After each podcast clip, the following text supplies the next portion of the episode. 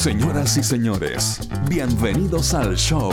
Sebastián Esnaola y Nacho Lira sueltan el teletrabajo, dejan de revolver la olla y se ponen a conversar de la vida misma, sin apuros y sin filtro. Aquí comienza Amables Oyentes.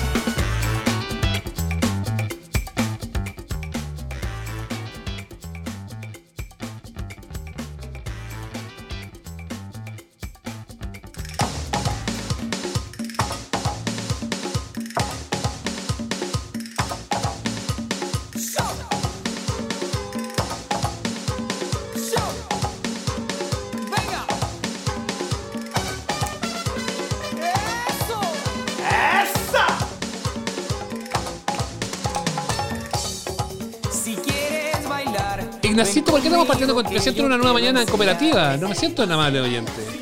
Hola, sí, Sebastián, ¿qué tal? ¿Cómo estás? Ah, te caché así como. Aquí estamos en una nueva mañana. Buenos días, Oye, Chile. claro. Porque Chayanne es como del catálogo suyo de la radio. ¿Te toca estas cosas? No, no tocamos tanto Chayanne, lo tocamos a veces. No, tocamos más otras cosas. Pero debería, ¿ah? Es bueno el Chayanne. No tocamos Este- Chayanne, tocamos, tocamos más el Chayanne lento. El Chayanne lento. Pero esta, que es del Chayanne rápido, es buena. Es buena. Sí. Lo ves, cuenta uno, dos, tres. Sin. Eh, ¿Por qué estamos partiendo con Chayanne, Ignacio? Chayanne, porque está ahí. esto es un piloto, es un piloto para radio. Para, ¿Qué es? eh, eh, ¿Qué radio toca esta música hoy día? ¿Qué es. No sé. La, ¿Pudahuel en mi radio? ¿Pudo igual con Panchito Saavedra por la tarde? ¿Qué es esto? Eh, ¿Radioactiva ¿A con Pancho? Saavedra la Pudahuel? Sí, no, sí, ¿no la has escuchado? No. Bueno, está bueno. Así como este, el podcast que recomienda radio, pero sabéis que Pancho Saavedra está en la tarde en Pudahuel. Y tiene un- una suerte de Pablito Aguilera PM. Y pesca los audios de las viejas en WhatsApp. Y, lo, y le, le conversa arriba a los WhatsApp. Oye, y eh, está bueno. Y jajajaja, y eso. Y jajajaja, y, es- y es un goce la wea. Está, sí, está, se defiende muy bien. Se lo recomiendo. Se lo Ya, pero no, pero no, vamos a hablar de Pancho No. Saavedra porque estamos No, hablando de de Chayanne. De Chayanne. Es que como que Chayanne me lleva a Pancho Saavedra. ¡Atención! Lo que pasa es que eh, eh, Chayanne, que es básicamente el patrimonio que iba quedando de la humanidad, mi último. mi último bastión de fe en este mundo, se acaba de ver involucrado también en los Pandora Papers. O sea, podemos decir que es amigo del presidente Piñera. Claro, es de los mismos.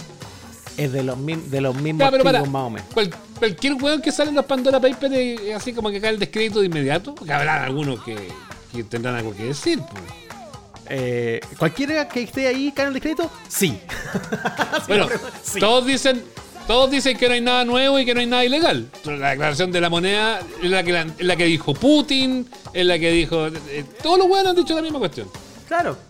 No hay nada ilegal, no hay nada ilegal. Bueno, sí, pero sí es verdad.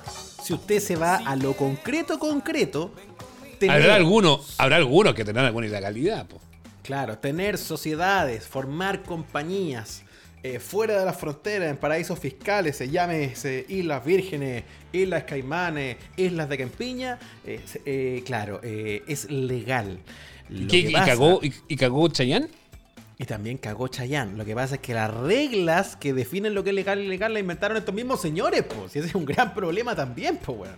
Eh, porque es profundamente inmoral. Y usted que a lo mejor ya se informó algo de los Pandora Papers, eh, habrá entendido cuáles son los problemas que, que tiene este tema. Pero lo que yo no logro entender, más bien Ya. lo que entiendo pero me decepciona, es que a la lista de implicados, donde había políticos de todo tipo de colores, donde había incluso estrellas del deporte, se sumen ídolos como Chayam y como Luis Miguel, Sebastián. Sí, pues, pero está- mira, ya. Si no, no hagamos lo de las chacras. Si tú quieres, yo ya llegué a, la llegué a una conclusión después de los Panamá y de ahora los Pandora. Llegué a una conclusión, Ignacio. Para ser multimillonario, weón, tenéis que hacer algún tipo, weón, de, de truchería. Parece que es imposible ser multimillonario y cumplir con todo. Nadie tiene, nadie tiene tanta plata sin hacer una cochina, decir. Nadie tiene tanta plata como para pagar tantos impuestos. Eh, bueno, incluso dentro de lugares donde no se pagan tanto. Si finalmente, incluso si uno pagara legalmente todo, eh, en muchos países, así todo en términos proporcionales sería como, en fin, el famoso tax the rich que están impulsando Sí. políticos en Estados Unidos por. Como el vestido de la Ocasio. Como el vestido de la Alexandra Ocasio Cortés. Como si Sí. se tratara de una caja de Pandora, estoy leyendo la nota. Eh, los documentos clasificados a los que accedió el grupo de ¿Quién- investigadores. perdón, perdón, perdón, perdón. ¿Quién partió tan cornetamente la nota de los Panama Papers? Está buena esa. mire. De nuevo, de nuevo. La investigación, como si se tratara de una caja de Pandora. ¿Quién puso esa weá, por favor, para ¿Quién mandar fue una el carta poeta? de reclamo? De la qué tercera. medio? El No, la- no, la. Señor Bofil, debo decirle de una vez por todas, basta de ese tipo de notas. Atención, Bueno, la me dicen por interno que Bof- me dicen por interno que Bofil dejó de ser director de la tercera hace como 15 años. Sí, sí, sí, sí, ya terminó de romperlo y se fue. Eh, no, no, no. eh, hay un poeta infiltrado, amigos de la tercera. Ojo eso. Eh, sáquenlo de las notas, llévenlo a Santiago en 100 palabras. Como si se tratara de una caja de Pandora, los No documentos. saltes esa clasificados. parte, no la lea más. Ay, pero déjeme si es un poema. Eh, hay nombres nuevos revelados: políticos, empresarios, deportistas. ¿Usted vio la lista larga o no cachaste todos los que habían antes? Oiga, ya, sí, mucho, mucho. Pep. Guardiola. Estaba Pep. Sí. Ya, Piñera, Piñera todos lo sabemos, y el tema acá, pero lo, los de Piñera, afuera, ¿quién, Piñera. quién más había? Varios presidentes. Elton John. Estaba Elton John. Elton Oh, John, pues, weón. Esa fue culpa del contador, weón. Sí, ese fue el, el malo, el, que- el que sale. Eh, Elton John. ¿Sabe quién más está? Julio ¿Quién? Iglesias. Julio Iglesias. Weón, la historia de Julio Iglesias es notable, weón. Es Julio no- Iglesias también. Julio Iglesias es más pi- es un truán y a la vez un señor, ¿ah? Sí, se sabe, se sabe. Sí, un truán, Julio Iglesias. Sí. Sí, se mandó flor, weón. De, de- tiene casa de Julio Iglesias en, una, en un modesto barrio. Sí, en un modesto barrio llamado Surfside, que está en, ¿Ya? eh, la entrada de Indian Creek. Ahí tiene seis propiedades. Seis Ah, propiedades tiene Julio Iglesias. Seis casitas, seis bungalows, seis chalés. Qué lindo. Por un valor lindo. total de casi 4 millones de dólares.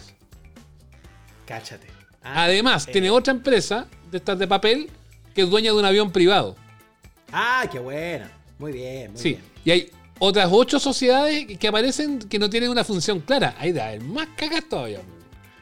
Claro. Y usted dirá, ay, manga de envidiosos, resentidos que hacen este programa. ¿Qué les importa a ustedes las riquezas de Julio Iglesias? Es que no paga un puto impuesto, pues señor, ese es el problema. Pues, Si pero usted Julio Iglesias, convengamos que modificó, modificó, porque España es súper bravo en materia impositiva, Ignacio. Súper bravo. sí, Por eso sí. todos han arrancado de España. Muchos, hasta los buenos estos de ahora de los Twitch, y va y todos esos buenos viven como en Andorra, como en- eh, porque no, están todos como que arrancan de los impuestos, porque en España es súper bravo el tema, el tema, el tema Bueno. impositivo. Pero Julio Iglesias fue el pionero ahí, porque se fue. Julio Iglesias se fue como residente impositivo de España como a fines de los 70, hace mucho rato. Claro, Julio Iglesias, el, el pionero. Él, él empezó a Eh. hacer. Fue, fue Ladri antes que Bosé. Otro que bailan estas cosas. Eh, También, pu. También, también aparece el weón, pu. Así que- que ¿Sabes aparece cuántas, aquí, lucas o- tiene, ¿Sabes cuántas lucas tiene Julio Iglesias? No. Tenía Según el, el ranking de la revista Forbes, que es esa es revista como 80 de millonarios, 800 millones de euros. Pero weón, 800 Casi mil, millones de euros. mil, mil millones, mil millones de dólares. ¿Qué así con tanta Eh, plata, weón? Ah. No te, no te alcanza la vida para gastártela ni, ni aunque compré weas todo el día. Y cantando, me va, me va, me va, Claro. me va. Imagínate, pu. Ta, tara, ta, ta, ta. Y así, weón, haciendo esas weas. Y, no, tú, un día yo. Y, con, y así. Llueve 800 y está mojada la carretera. Mira, No, es verdad el tema de la, la estructura impositiva española, porque eso también hizo que otras estrellas se fugaran del tema. Te mencioné la pasada Bosé, otro que bien baila, que tenía hace rato problemas con los impuestos. Shakira, que es colombiana, pero hace mucho reside en España, eh, junto con Gerard Piquet, están también metidos acá, en los Pandora Papers. Piqué, Ignacio, no Piquet como el piloto de auto. No Nelson Piquet, Piquet. Con el gran Nelson Piquet. ¿Ah? Es un, un tremendo deportista. Saltó de la Fórmula 1 al fútbol, donde también brilló. Ah, qué tipo Tal más cual. Y ahora cagó el tenis, la Copa Davis. Mira, Tony Blair. Ah, Tony Blair, el rey Abdalá II de Jordania. ya. Dominique Strauss-Kahn, ¿te acordáis? ¿Cuál es Dominique? No, El ¿quién? weón que era del FBI que salió por un escándalo sexual, ¿te acuerdas? ¡Oh, de veras! ¡Chucha! Otra También está metido el weón. También está. Excelente. Andrés Babis, el primer ministro checo, que está dentro, no es tan conocido, pero está dentro de los, de los líderes actuales.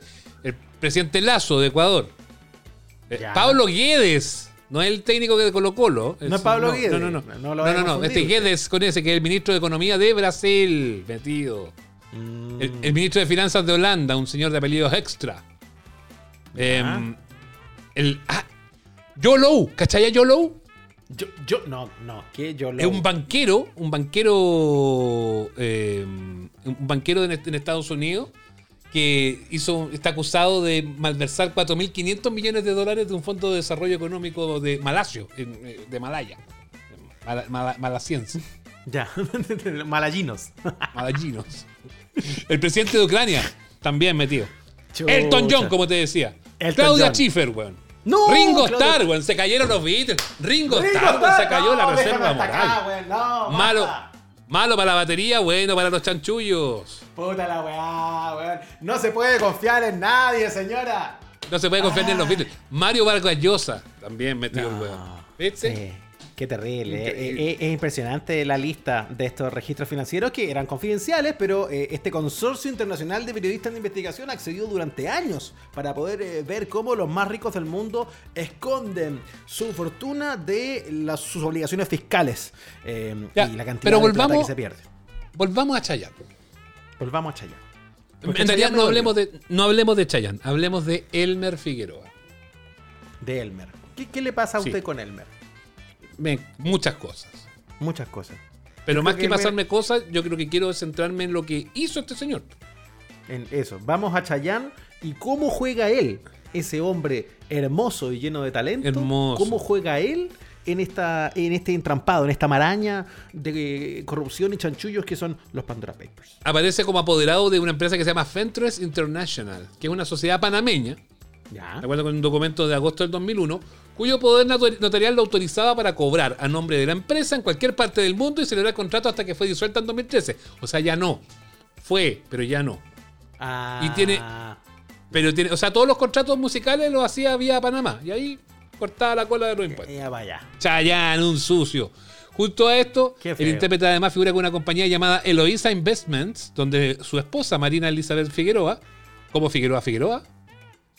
Sí, pues son Figueroa Figueroa. ¿O será su apellido de, de casada Figueroa? A lo mejor sé. tomó el apellido del señor marido, vaya a saber usted. De, de Don Elmer. Sí. Bueno, ahí Marina Elizabeth es accionista y su cuñada directora. Y es propietaria de un departamento valorado en 500 mil dólares en el Hilton Grand Hotel de Miami. Ya, pero 500 lucas al lado de estos otros huevones no es tanto.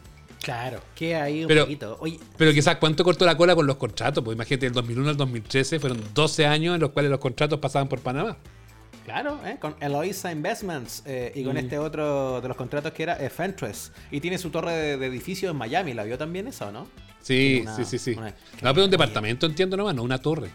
Ah, oye, y espérate, eh, es que tengo acá mismo, porque yo, yo, yo le conté que yo formé parte de esta investigación. Yo estoy aquí, yo soy Ya. del consorcio de periodistas de investigación. Tuviste la parte espectáculos. Sí, yo vi la parte de espectáculo. Eh, no, estoy, yo soy de ese consorcio, yo pagué, soy socio, pago mis cuotas, estoy al día. Zipper, La Bot, Ignacio Lira. Y yo, sí, se lo yo. eh, Francisca Skosnitz se llevó todo el crédito, ella. Pero. Eh, bueno, pero aquí estamos para, para realzar su imagen, Ignacio. Eso, pero la arista espectáculo, sepa usted que la vi yo. Muy bien. Acá- Yo tengo aquí los datos de Luis Miguel, ¿ah? que yo también tuve acceso a esa documentación. Ah, es que eso le iba a decir, pues tengo acá, espera, deja buscar. Ah, tengo aquí En el archivo Cardex de ahí, Luis- en la L de Luis Miguel. En la L de Luis Miguel. Aquí está. Oh, el archivo de Luis Miguel está sabroso. Mira, dice Está bueno. El mexicano formó a mediados de 2013 una sociedad en las Islas Vírgenes Británicas para comprar el Sky, un lujoso yate de diseño italiano de grandes dimensiones, 25 metros de eslora. Pero, ¿Y ¿te das cuenta para las weas que hacen estas sociedades para comprarse claro. un yate, weón? Con cuatro camarotes para ocho pasajeros, fue objeto de deseo de los paparazzi durante años por tratarse de la pasarela para las conquistas románticas de Luis Miguel y el que Eso además fue su yo. refugio durante la pandemia. Lo que habrá pasado en esos años. No te puedo creer, weón pasó la pandemia arriba de un yate. Pasó toda la pandemia arriba del Puta, yate, qué po, nivel. weón. Qué nivel, weón. Qué nivel. Qué nivel. Mira, lo que, lo que es, weón, es lo que es tener el dinero, ah, es Sky. Pero además el dinero obtenido, o sea, el dinero fraudulento de estos temas, pues se lo habrá ganado trabajando, pero luego no hizo lo que tenía que hacer cuando usted y yo Eh. nos compramos una cosita, pues. Al menos ilusión. Eh, sí, la- al, y, al menos y- y además una ilusión, por supuesto. eso, es que ese es el problema. A través de la ilusión, estos señores, estos nombres, nos rompen la ilusión. Ese ya te Sí. sale hasta en la serie, en la serie de Netflix. Eh, esa es la ¿En serio? Sí, que la temporada de ahora ya no, no está tan buena, pero sí, sí salía. Yo, Oh. yo vi la primera ya con reparo, fíjate. De ahí ya como que no vi, no, no vi nada más. Oye, No, Elton. John. Ya, JJJ Elton John. ya, No tiene una. archivo. Tiene más de una docena. Mira, aquí está. Es el Cardex de Elton John.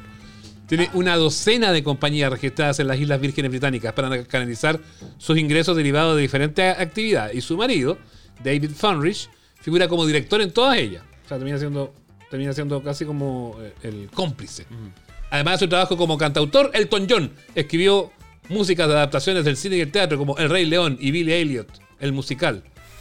Pero esta weá no tiene nada que ver con la investigación. Pero, o sea, po. ¿Por qué me está contando la vida y Ah, no. obra del Elton John? Datos.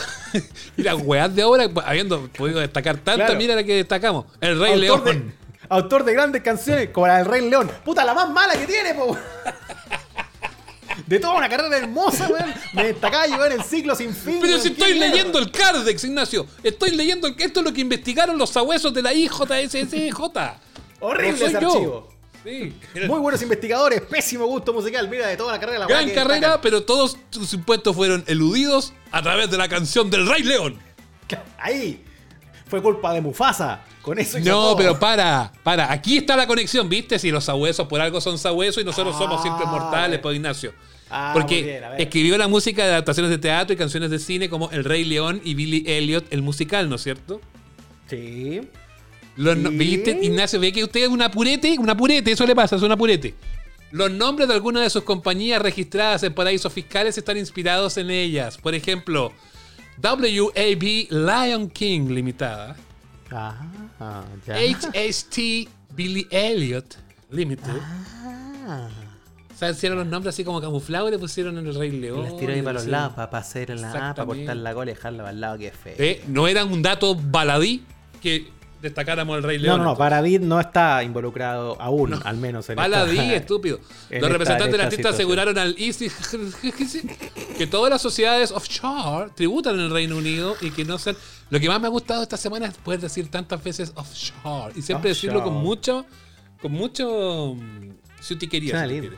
Sí. Siempre hablo de las sociedades en la radio, estos artistas que hicieron sociedades offshore. Offshore. Yo me acuerdo de Tributan- ese Dinamita Show cuando el flaco con el indio decía, of course. Y como que todo. Sí. Oh, Offshore.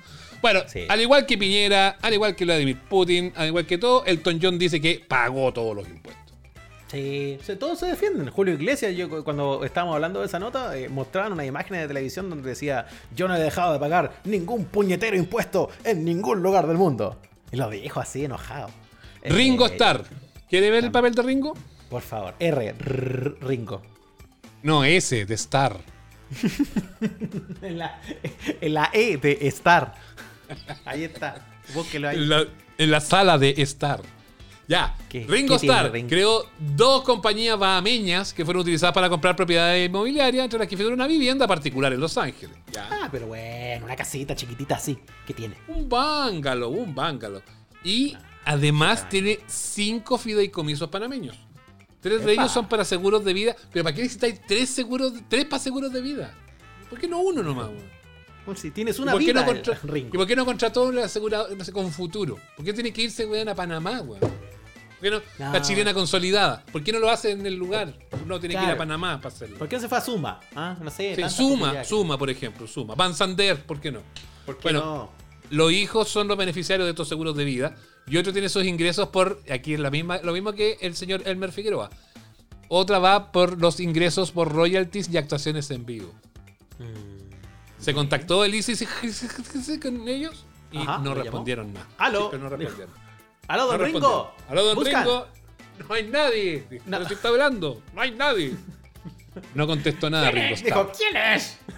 No, El eh, plomero que viene a arreglar un caño. uh, bueno, ya no quedan ídolos. La conclusión de esta de este primer eh, segmento de su podcast, amigo amables oyentes, es que ya no quedan ídolos. Deje de poner su confianza y sus afectos en ídolos con pies de barro. En Tengo a Low, No representan, tiene a el, Yo- a el Yolo. malayo.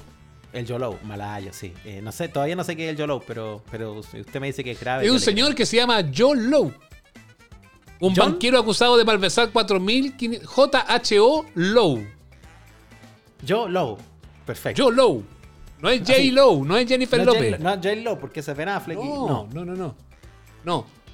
Bueno, Joe Low eh, se choreó la plata y además está metido en lo. eh, está fugitivo. Lo mejor de todo de Joe es que está fugitivo, güey. Y está fugitivo. Además, Claro. No, eso, eso ya es mayor, ya salió arrancando. O sea, es Y, un guan que y había claro, pillado. y este, este Yolo eh, usó las cosas que pasaron ahí en, en- en la- en los Panamá, en los Pandora Papers, Mm. para desviar el dinero que se había choreado de la inmobiliaria. po, ¿Cachai? Cáchate, po. Viejo vaca. Eso es lo que. Sí, este es viejo el vaca, es viejo más- viejo, viejo No, terrible, terrible. Ya por eso no se puede ya confiar en nadie. Piensa en toda la lista enorme de nombres que, que quisimos. Claudia. Schiffer. Claudia Schiffer, ahí está. Eh, ¿Quiere que le cuente dolió. Claudia Schiffer o no? ¿Qué tiene que.? Pero rapidito, sí, porque ya la, la invitada está aquí tocando el citófono. Ya, ya. Ah, pero usted, pero usted resulta que quiere, usted quiere que nosotros, eh, amables oyentes, en un esfuerzo único, se una a Cifer, Accedió. se Accedió una a la carpeta. a la se una a la bot y demos pie a la Es- investigación que se ha hecho a los grandes artistas. Veo tres artistas, voy a pasar al cuarto y usted ya quiere cerrar el programa, señor. No, No, lo entiendo. suficiente. Es que no, No quiero tiene que me vocación de más. investigador usted. Es que y eso hasta de tanto. YOLO. Me, me decepciona todo, todo, todas las figuras que quise tanto. Claudia Schiffer, imagínese. ¿Qué hizo? ¿Qué hizo esa mujer? Mala mujer. Pécora. Ah, ¿Quieres saber de Claudia Schiffer? Ya. Por favor. Tiene Me duele, pero dígame. eh, 51 Red Balloons. No 99. Así se llama su 51. empresa. Ah, 51 Red Balloons Holding Limited. Y además tiene un fideicomiso que se llama The Roxy Trust. Cáchate. Esto es para administrar los derechos de su marca comercial. Igual que Chayanne, igual que Ringo Starr. La misma weá que hacen todos los weones. Mario Vargas Llosa. Oh, Para no pagar impuestos. también. Para no pagar Este impuestos. weón que se ganó el premio Nobel y que quería ser presidente, pues, ¿viste? Bueno, Ahí veo, tiene uno más, po. Melec No, sí. Investments. Me encantan los nombres además de las sociedades estas, weón, me gusta. Sí. El caso es global y la decepción es global. Y miro y miro la lista y le digo algo de todos, de todos esos nombres rutilantes, poderosos y famosos que usted mencionó. No hay nadie que me duela más que Sachin Tendulkar. Acá lo estoy ¿Quién es ese weón? Sachin Tendulkar. No, ¿cómo no lo va a conocer usted? Es un nombre tan versado en todo tipo de temáticas relacionadas al deporte. Sachin del Tendulkar es la más grande leyenda del cricket. Usted, un ídolo de Ah, millón. Un de- señor de indio. y, y- y indio, sí. Eh, es como el Cristiano Ronaldo del cricket. Eh, y el Sachin también está ahí. Así que, nada, po. Es una ¿Y cuánto, y cuánto profunda. desfalcó? Eh, eh, Sachin Tendulkar dice aquí que tiene. No, tiene unos pactos inmobiliarios secretos en Gran Bretaña por más de 500 millones de euros. Mira ese Sachin. No, Por Dios. Ya, sabe, weón. no, sabe. Sí. Vámonos, vámonos a WhatsApp a, a compartir los datos pues con el No consorcio se puede porque está caído. No, pero muy cortito. Los nombres del deporte, pero te voy a dar los nombres nomás. Javier Mascherano, argentino. Ángel Di María, argentino. Oh. Pep Guardiola. Carleto Ancelotti. Mauricio Pochettino. Mauricio Pochettino, además de pésimo entrenador, weón, estaba metido en los, en los Pandora Papers. Además. weón. Se pasó, weón. Se pasó. Se pasó. Hay algunos de los nombres, ¿ah? porque hay mucho más. Y el señor del cricket también. un escándalo. Esto se va a saber. Se va a saber por todas las redes sociales apenas vuelvan a funcionar. Es verdad, es verdad. Se cayeron las redes y nos volvimos locos. Lo conversamos en instantes aquí en Amables. El mejor desahogo, con o sin pandemia. Amables oyentes.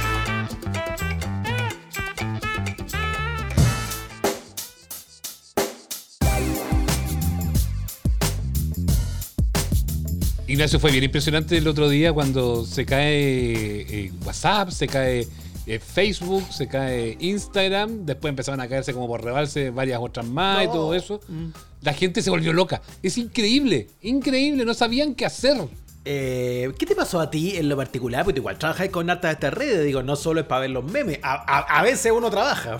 ¿Cómo? ¿Cómo? La siesta fue fantástica. Oh, te dormiste la siesta, weón. Lindo. obvio, po. Ahora, ¿cómo fue reemplazado? Porque igual hay que seguir haciendo cosas. Sí. Eh, fue reemplazado por el teléfono. Fíjate que el teléfono servía para hacer llamadas. Qué cosa loca. La cagó. La gente volvió a llamarse ese día. Es más, Mm. yo mandé mensajes de texto. Así, SMS, el antiguo Ya, pero SMS. eso, me parece que es un poco angustia. Eso me parece que es un poquito angustia. No, pero es que yo necesitaba saber de alguien. El... Este fue el lunes, ¿cierto? Si necesitaba saber de alguien esa jornada y no estaba con Llámalo. mensajería instantánea. ¿Mm? Aló, hola, quería saber de ti. Llámalo, Hola. ¿cuál es el problema? Ay, pero es bonito el mensaje. ¿Y sabéis por qué lo hice? Solo para probar si se podía. Por eso. Es, di- es divertido cuando era. Ya vamos a saludar a nuestra invitada, pero déjame hacer esta, esta reflexión para, para introducirnos al tema que vamos a hablar, Claro. que no- es no podemos vivir con las redes sociales. Cuando veíamos los supersónicos eh, y veíamos estos sistemas de comunicación que, te- que tenía, así que se veía la imagen de- del señor. Sí. No me acuerdo cómo se llama, no era el señor Rascuela, pero Rascuela era de los Picapiedra. El veras, ¿cómo, se llama, cómo se llama el, el jefe de los supersónicos? No, lo vamos a buscar. Oh, ya no- ya- ya no el vamos señor a ya Júpiter. el señor Júpiter. Jupi. Eh, bueno, la cosa es que la cosa es que uno decía, wow, puta, ¿cuándo va a llegar el día, weón, en que vamos a tener ese sistema de poder vernos cuando estamos hablando? Resulta que ahora lo tenemos, lo tenemos muy masivamente entre el Zoom, entre la llamada de, de WhatsApp con imagen, eh, no sé, pues hay otras más que, que también están. Y no las usamos nunca. ¿Te has fijado que el 90% de las veces es como, uy, perdón, me equivoqué? Nadie, como, como que cuando partió una llamada de ese tipo, también hay como pidiendo disculpas. Claro, Es verdad, verdad. Se me, se me marcó, lo pasé a llevar. Como que nunca. La gente, nunca la gente no quiere hablar, Ignacio, ese es el problema. Sí, ya el mundo ya no habla, es complicado. eh, y, y yo creo que nos trajo más problemas de la cuenta, ya, porque ya, ya salimos de lo anecdótico, ya sobrevivimos ese día, pero tuvo consecuencias en la industria, tuvo consecuencias en, en- en el- también en las tecnologías. El mismo día que estaba pasando eso teníamos Cyber Day, me imagino el colon de esos community managers, en fin. Vamos a hablar de estas cosas, tenemos una gran invitada. para este igual, esos sandijas ganaron plata igual. Ya, presentemos a nuestra invitada, para- porque ella es la que sabe. Nosotros estamos solo divagando acá. Sí, no, no, traiga- traigamos gente de verdad, con conocimiento de causa, periodista de tecnología, presente en, en diversos medios, además una figura rutilante de las mismas redes sociales que se cayeron. Eh, Montserrat Lecaros está con nosotros, arroba Lecarini. Oli, Oli. Me reí harto con la. Me reí mucho con la intro. Así que. Espero hayan visto mi cara de reacción en, Sí. en esto, sí. ¿estás de acuerdo ¿Qué? con las Sí. cosas que decíamos? ¿No? Esto como que la locura colectiva, ¿cómo lo viste tú? Uf, a ver, lo que pasa es que como yo también trabajo con redes sociales, no solo hago mi, mi- mi vida social en digital, eh, en un principio fue un gran shock y es como ya, ¿cómo vamos a enfrentar esta situación? ¿Tendremos que recurrir a otras herramientas más hostiles como Teams, por ejemplo? Eh, porque también hay una opción de salas de chat. Y, eh, o tal vez de verdad llegó el momento de desempolvar, como decía Nacho, los SMS. Y una amiga me mandó un SMS solamente para avisarme, hola, los SMS de la era medieval aún funcionan. Por si acaso, estoy aquí. y yo así, ya, bacán. La última vez que mandé ese SMS era para eliminar a un weón de la casa, del reality. Claro, Ah, no. Ah, Lo usé para Votaban votar en- por los SMS. claro. Lo Sí, usé- al viejo, al viejo que era ca- cascarrabia. No me acuerdo cómo se llama. Oh, lo usaste ¿Qué- para votar en refugio mecano, una cosa así, pero... Más o menos. No, no, fue, fue súper fatal, en verdad quedó la escoba, porque ustedes saben, no es primera vez que se cae en las plataformas, y, eh, pero es primera vez que son seis horas. De hecho, a Claro, la sexta las hora caídas, fue las caídas intermitente. eran como. Las caídas eran como 20 minutos antes, como ya así, no sé, se está reparando y, no se caía del todo, sino que después volvía y volvía de a poquito. Pero aquí fue claro, en, en el caso de nosotros fue toda la tarde, en el caso de Europa fue tarde-noche, Claro. en Estados Unidos también fue buena parte de la jornada. Sí, Sí. Yo, yo creo que para día- este lado de del polo, ca- sí, cagó más un poco el tema. Oye, no sé si estoy autorizado a hablar garabato, siempre se me olvida preguntar. Todo lo que quieras. Sí. Esto, esto es una- un cafecito de amigos. Es- Sí. Estupendo. Entonces, yo creo que lo más importante es tal vez entender que eh, Mark y todo su maravilloso equipo de, gente forrada eh, cometieron un error técnico, como para no especificar que fue el DNS, unas migraciones raras, qué sé yo. Entonces, el gran problema de Mark es que este gallo pone todos sus servicios, todas las aplicaciones que él ha usado comprar en un mismo punto físico, que suele como, si algo le afecta a Facebook, le afecta a Instagram, le afecta a WhatsApp, que son todos de este señor como recordamos. Por lo tanto, cuando uno habla de esta caída masiva a nivel mundial, habla de la, de la caída de los servicios de Facebook en general, ¿cachai? Claro. O sea, de Mark Zuckerberg, si queremos como bajarlo más. Porque ya no hay Entonces, autonomía rollo- entre esos servicios, perdona. Eh, No, es verdad que se los compró nada, todo el nada. señor Zuckerberg, pero esto es como que, no sé, perdiste el llavero con toda la llave junta. Tal ¿Cachai? cual. Creo que una muy buena analogía lo que hace que la situación sea más desesperante, porque eh, dependes de un solo instrumento, entre comillas, y esta persona por- espero que aprenda que eh, esto no es la forma, pues, ¿cachai? Finalmente. Entonces, Claro, oye, oye, Lecarini, pero, a, a la larga, claro, sin entrar en la- el DNS, como tú decimos, que la verdad es que peanuts eso. Sí. Pero eso finalmente fue una cagada que se mandó alguien. Eh, No, no es que entraron los rusos, no es que los Mucho marcianos, como decían unos gallos el otro día en las redes, nada de eso. no, no, no, fue como una migración de contenido que estaban dando y básicamente se metieron con unas capas más y quedó la escoba.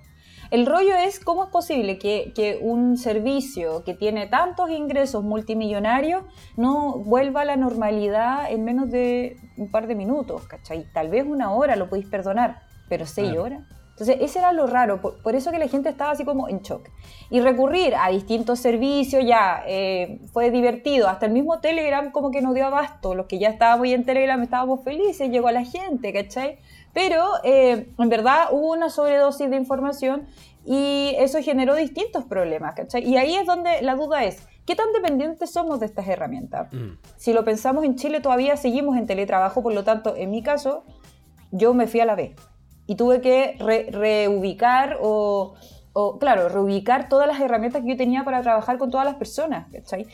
Y fue muy difícil, fue muy demente, pero sí, me, eh, sí debo decir que se me pasó la- el estrés rapidito después del almuerzo. Y fue como, ¿sabéis qué? Está más tranquilo esto. Y pude seguir Es que es el trabajando. tema. Es el tema, porque claro, mucha gente enloqueció, pero ¿cómo va a reunir? No da lo mismo. Tómate Lo un café, igual. tómate un tecito, después a las 5, no sé, ya ándate al happy hour, en fin. Desconéctate, aprovecha. Aprovecha la desconexión un poquito. Es cierto que no todo el mundo tiene la suerte de poder tomárselo tan en calma. Hay gente que, Claro. que pierde plata inmediata si Mm. no, si no está conectado, si no hace su negocio, si no genera esa reunión que tenía que hacer y que lamentablemente no pudo coordinarla. Pero, pero más allá de eso, yo creo que efectivamente, y aquí quiero entrar a esa, a, a esa gran, pregunta, que, que- que estamos muy demasiado vueltos locos con esta, con esta conexión, que, que va a pasar el día que haya un gran apagón de internet, por ejemplo. O sea, que también muchas veces pasa que se corta el cable submarino y que nos quedamos sin internet no sé cuánto rato.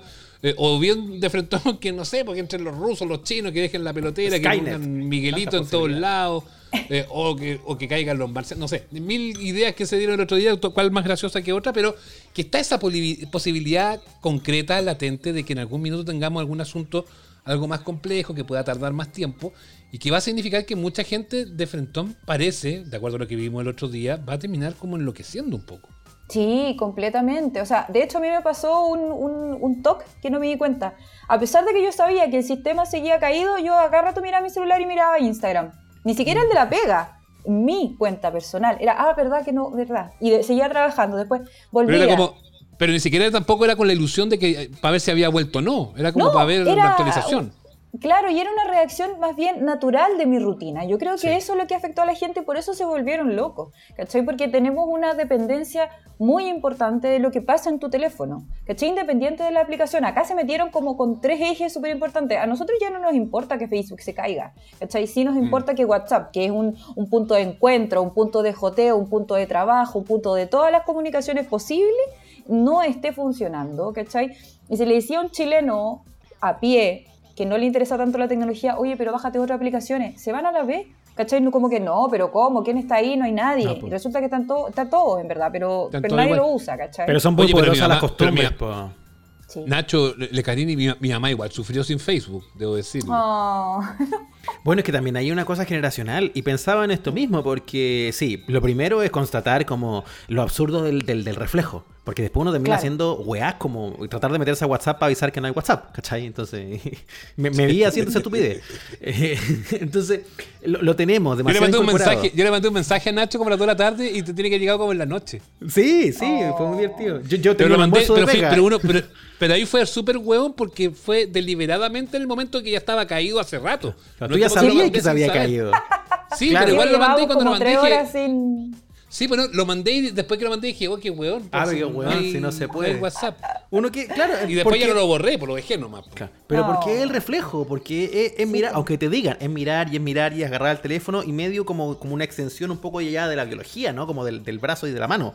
Ay, Eh, pero claro, cuando- una ahí en la dependencia. Sí, pero cuando tú mencionabas lo, eh, lo generacional hablando de tu mamá, Seba, pensaba en esto mismo, digo, como para ampliar la conversa. Quizás para nosotros, más allá de que esto fue un estrés y fue complicado, hubo algún momento donde como que soltamos y dijimos, ya, ¿sabes qué? Chao. Eh, pero ya Confieso una- que... Sí, ¿cierto?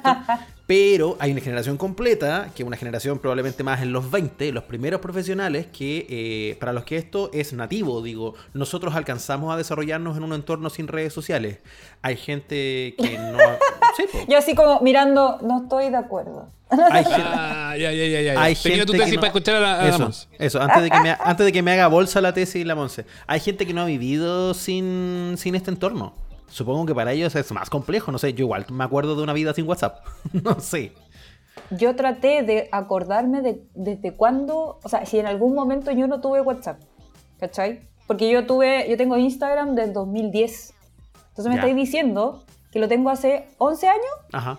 11 Claro. años más que una costumbre, cabros. Entonces, esa es la cuestión, como que, si se fijan, todas las aplicaciones que se cayeron son servicios que tienen harto tiempo, ¿cachai?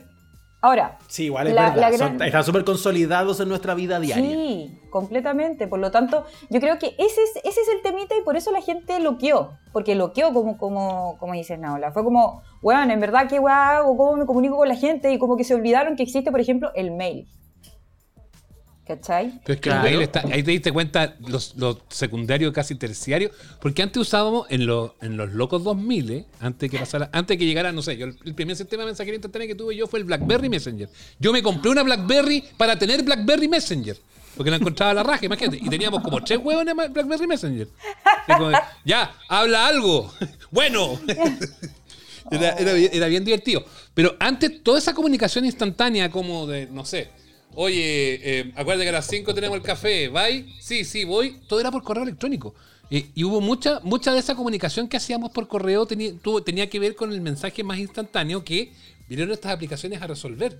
Entonces el correo, eh, a mí me pasó con una persona que me llamó por teléfono para decirme que me había mandado un correo. Obvio, si el correo yo en rigor no lo reviso nunca. Yo tengo, yo tengo la, se mueren, se mueren. ¿Saben cuánto, cuán- el globito rojo de mi correo, cuántos correos tiene pendiente de revisar? No. Se mueren con ese dato. 27.789. Me Eso paro y me es, voy. yo no reviso el correo. con usted. No, pero es que el correo, el correo para mí, yo, yo reviso el correo de, del. Porque aparte llegan todas las weas que llegan, pues, desde alargue su pene hasta, no sé, la, la cita o, o la oferta del seguro para el auto y, y Jorge Zabaleta desde el Unimar, que, nos va- que nos- me ofrece la cerveza.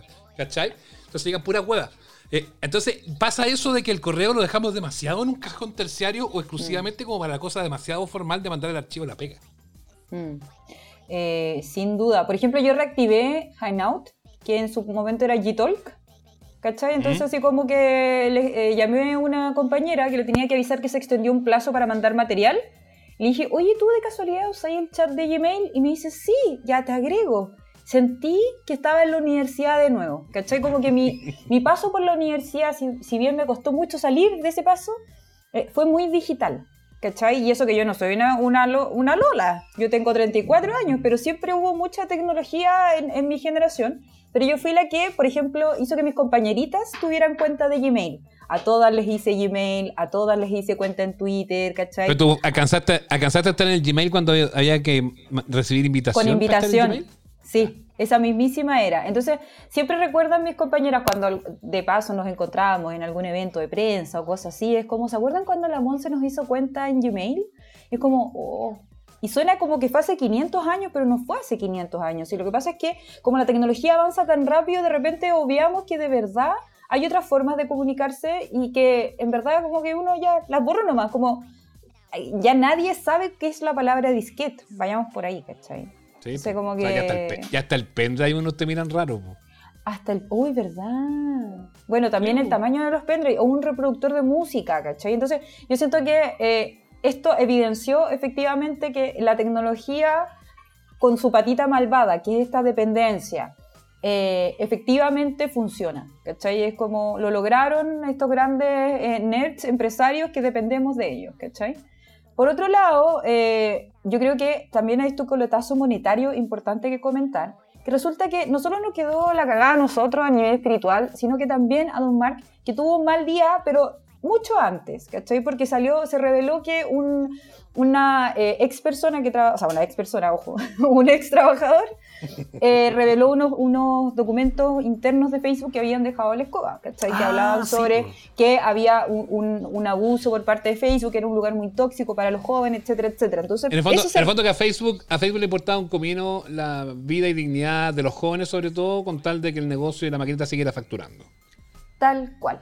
Entonces ya estaba mal su día, ¿cachai? Donde imagínese Mark levantándose y diciendo, hoy va a ser un buen día. Le pasa esto, ¿cachai? Salen noticias en todo el mundo, pero la verdad que ni siquiera se tomó el peso porque después viene este apagón, ¿cachai? En donde a él empiezan a, si bien, a ver, contexto, este sigue siendo el más millonario del mundo, está en el sexto lugar justo al lado de Bill Gates, ¿cachai? Como que da lo mismo que uno cuente como anecdótico al loco le bajaron em, las acciones, ¿cachai? etcétera, etcétera. Porque efectivamente le afectó un poquito, un par de milloncitos perdió, pero sigue siendo millonario, ¿cachai? Entonces, Brigio, como la especulación es súper parte de este proceso de los millonarios, y efectivamente a él le tocó. La, pregunta es, ¿nos va a volver a pasar? ¿Nos van a quitar de nuevo todas nuestras herramientas? Es probable que sí, si es que el señor nos hace cargo como de, reformular o remodelar todas sus instalaciones, ¿cachai? Porque no puede ser que si queréis comprarte todas las cartas de- del Gran Santiago o del Gran Mundo, ¿cachai? Eh, no tengáis la solvencia para resolver estos, estos problemas, ¿cachai? Ese es el, el tema, es como Mark lo quiere todo, pero no lo hace bien, ¿cachai? Yo, la- yo lo encuentro insólito, eh, Nacho, eh, eh, que además este weón esté desactualizado. O sea, que queda para uno si ya, se Claro. que- si ya Max Zuckerberg se quedó anticuado. po. Da susto, Sí. po. El poder que tiene en las manos, además, porque como uno... Es que esa es la cuestión. no- no, eh, aquí en el fondo ya una mirada un poco más profunda o más, o más, más global del tema. Eh, cuando tú hablabas antes que todo esto que se cae eh, está en nuestra vida por hace al menos una década, es una década completa de información, de datos, de nuestros movimientos, de nuestra vida, de nuestras preferencias de consumo. El poder y el tamaño de la información en manos de estas compañías es yo- total. Eh, no, no sé si además hoy, hoy hay algo más valioso que esa cantidad de datos de las personas. Y esto también supone un, un montón de, de, de discusiones y de reglamentaciones que, que todavía se están ajustando con el tiempo. O sea, los señores de los congresos del mundo, no solo en Chile, están como recién cachando que esto en realidad es algo que habría que regular. ¿ah? Mm, mira tú. Pero la- el barco ya se fue a Túnez hace rato. Sí, sin duda. O sea, de hecho, como que de nuevo se levantó el tema en Estados Unidos sobre que efectivamente Mark no cumple con todas las legalidades de, de tener tanta, tanto acceso a tanta información, ¿cachai? Y de hecho, sin ir más lejos, yo creo que la cifra más importante es que ¿cuántas personas nos vimos afectadas con este corte? 3 mil millones de usuarios en todo el mundo. ¿Cachai? Es como una cifra que no podéis dimensionar, ¿cachai? Por eso que en todo Chile nos fuimos a la vez. Yo no conocía a nadie que, que sí quedó con el servicio. ¿Cachai? Como que eh, quedó tal cagada que de verdad como que la gente simplemente dijo, ya, ok, cagué, eh, y, y sufrieron. ¿Cachai? Yo creo que tal vez hasta podríamos hablar de la angustia que sintió la gente, porque se Es que angustiaron. eso es heavy, po. Que eso es heavy porque que en parte lo que yo planteaba antes, obviamente el, el tipo que tenía que cerrar el negocio y que no pudo coordinar la reunión habrá tenido angustia por eso. Pero había muchos otros que uno los leía en Twitter, que se llenó además de gente que uno no veía hace harto tiempo. O sea, como cuando Sí, te todo el tiempo en metro y falló el metro y, y te fuiste en micro y te empezaste a encontrar con los buenos de la micro. Es Claro. ¡Oh, tanto tiempo! Claro, tanto tiempo. Eh, pero lo que pasa es que mucha gente, claro, habían hartos que hacían chistes, habían otros que estaban. Pero, pero habían otro- había gente que realmente se angustió, que tenía como preocupación de Sufrieron. ver la- los temas que pasaban en las redes donde ellos estaban, de ver las fotos, de la comunicación instantánea con. Hasta de. Y ahí, era, ahí es donde me pasaba eso. Yo decía lo mismo que le decía Nacho al principio del programa. Yo. eh, ya, pero llama por teléfono, ¿qué te cuesta? Y no, como que nadie quiere mucho llamar por teléfono. Pero había gente realmente angustiada por el momento. Mm. Y, y sabéis que finalmente es como qué atrapante es, ¿cachai? Es tan, tan fuerte como el depender del azúcar o todas las otras drogas más ilícitas, ¿cachai? Eh, y yo creo que es ahí donde tal vez deberíamos plantear no solo qué hacer en caso de una caída masiva, sino como cómo enfrentar estas crisis tecnológicas, porque sin duda se vienen muchas más. Si ya Mm. se está hablando de que van a, o sea, se- en verdad todo este año ha sido como la conversación de cómo existen los sistemas híbridos de trabajo, la dependencia de las herramientas digitales y finalmente que logramos hacerla porque están todas estas herramientas, ¿cachai? Ahora, ¿cómo regularizar ese sistema? Facebook necesita, por ejemplo, que eh, sea parte, sea reconocido como un instrumento de trabajo. ¿Qué significa eso? Cambiar las reglas, resguardar, etcétera, etcétera. Porque, por ejemplo, en mi contrato no dice que yo puedo, que solamente mis indicaciones pueden ser por mail. ¿Te imagináis yo me, me- me fijara solamente en eso y si me dice mi jefa algo por WhatsApp? no, ya fue, ya me lo dijo por WhatsApp. ¿Cachai? Entonces hay Claro. un montón de regulaciones que no existen. Y nosotros tomamos como si fueran ley, ¿cachai? Que es como me lo dijo por Facebook. O sea, perdón, lo- por WhatsApp. Claro, Y, y- y le damos como una suerte de oficialidad o un carácter de que, Claro, bueno, que no existe. En Chile no existe, ¿cachai? Entonces, también es súper bueno plantearse, es como, ya, ¿qué pasa si eh, metemos todo este un proyecto de ley de teletrabajo? ¿Qué debe incluir, cachai? Yo iría por ahí, porque de verdad eh, es mucho más complejo, hay un montón de otros conflictos que, que ocurren. Si finalmente, por eso que eh, WhatsApp y todas las herramientas de Don Mark son tan eh, importantes para la sociedad de hoy, ¿cachai? La civilización. Oye, y ya cuando salimos un poco de la anécdota de, ay, nos quedamos seis horas sin WhatsApp, qué sé yo, y ya tenemos un poquito de, eh, eh, de análisis y tenemos la posibilidad de ver las primeras consecuencias, desde el mercado hasta las cosas más, más digamos, cotidianas. ¿Qué piensa la Monse, periodista de tecnología? O sea, eh, ¿te deja más tranquila la respuesta de la industria? ¿Te causa más incertidumbre? Digo, ¿cómo, se enfrenta el post de una cosa como esa? Mm. Yo creo que lo más importante, chiquillos, son los datos, porque te están explicando que hubo una falla técnica, pero a mí nadie me viene a, vender la pomada. Yo creo que sí, efectivamente hubo alguna intervención, sí, efectivamente están nuestros datos en juego. Eh, muy, muy en, mi, en, mis adentros siempre he dicho que es, eh, no existe la privacidad. ¿Cachai? Como que tú ya entras en la web y, ya entre, lo entregaste todo, ¿cachai? Cuando vaya archivando todo en Google, recordar la clave, etcétera, etcétera. Como que no existe.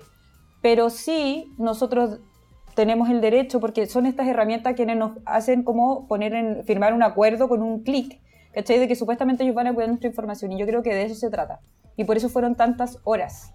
¿Cachai? Que hubo una filtración mucho más importante. Todo esto es especulación, no es periodismo científico de investigación. Uh -huh. Es como. Yo sí, creo todavía que por falta, ahí va. Todavía faltan antecedentes como para poder cerrar, cerrar, la ecuación. Claro, pero yo creo que eso pasó, cabros. Yo espero mm. lo peor en ese sentido y lo más importante de estas tres redes es la información de la gente. Sí. Y, nada, y nada es gratis, eso yo creo que la gente también tiene que tenerlo súper claro. Nada es no, gratis, no, no porque te den el acceso y que tú puedes ver los perritos y todo eso esa información. Alguien, la, alguien le va a llegar y alguien la va a usar para algo. Y no alguien le sirve, algo... siempre, siempre sí, la información sirve. sirve. ¿cachai? Exacto. Y lo otro también, eh, a ver cómo, cómo tomarlo. Tal vez es, es replantearnos a nosotros mismos eh, el tema del, del, consumo de la tecnología. ¿Cachai? Como, como de verdad lo creo, genuinamente como periodista, es como, wow, ¿cómo dependemos tanto de esto? ¿Cachai? Qué rica fue la tarde sin ni una wea. Claro. es verdad. Sí, sí, sí, sí. Así que eso. Uy. Y yo estaría al ojo por si se cayera algún otro servicio también.